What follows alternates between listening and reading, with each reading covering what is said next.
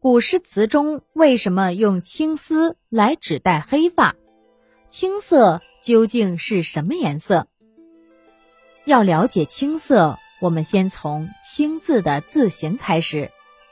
青字拆开是生和月，生指生长，月是肉月旁，指身体，所以生与月联合起来，就表示身体的生长。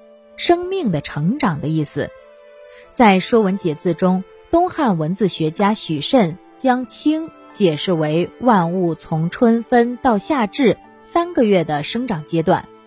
这个阶段万物生长，大地是一片绿色，所以“青”有了绿色的含义。青春、青年、青葱岁月、青山绿水、芳草青青，青。饱含生机、充满生命的绿色，青也有黑色的意思，而且在古代很常用。古代的差役身着黑色，被称为青衣人。中国传统戏剧中的青衣也常穿黑色服饰，像戏剧《苏三起解》中的苏三。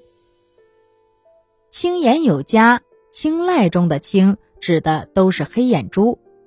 青丝常用来指黑色的头发，或者用来指代满头乌发的美女，比如唐代李白《将进酒》中的名句：“君不见高堂明镜悲白发，朝如青丝暮成雪。”宋代周子之在《生查子》中写道：“青丝结小环，临镜心情懒。”荀子《劝学》中有“青取之于蓝而青于蓝”的名句，后来提炼出了“青出于蓝而胜于蓝”的成语，比喻学生胜过老师，后人胜过前人的意思。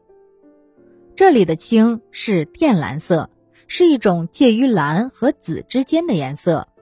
传统的器物和服饰常采用这种颜色，给人古朴庄重。坚强方正之感，是古人非常钟爱的一种色彩。您刚才收听的是《身体生命：中华文化十万个为什么》，同名图书由中华书局出版，演播清茶。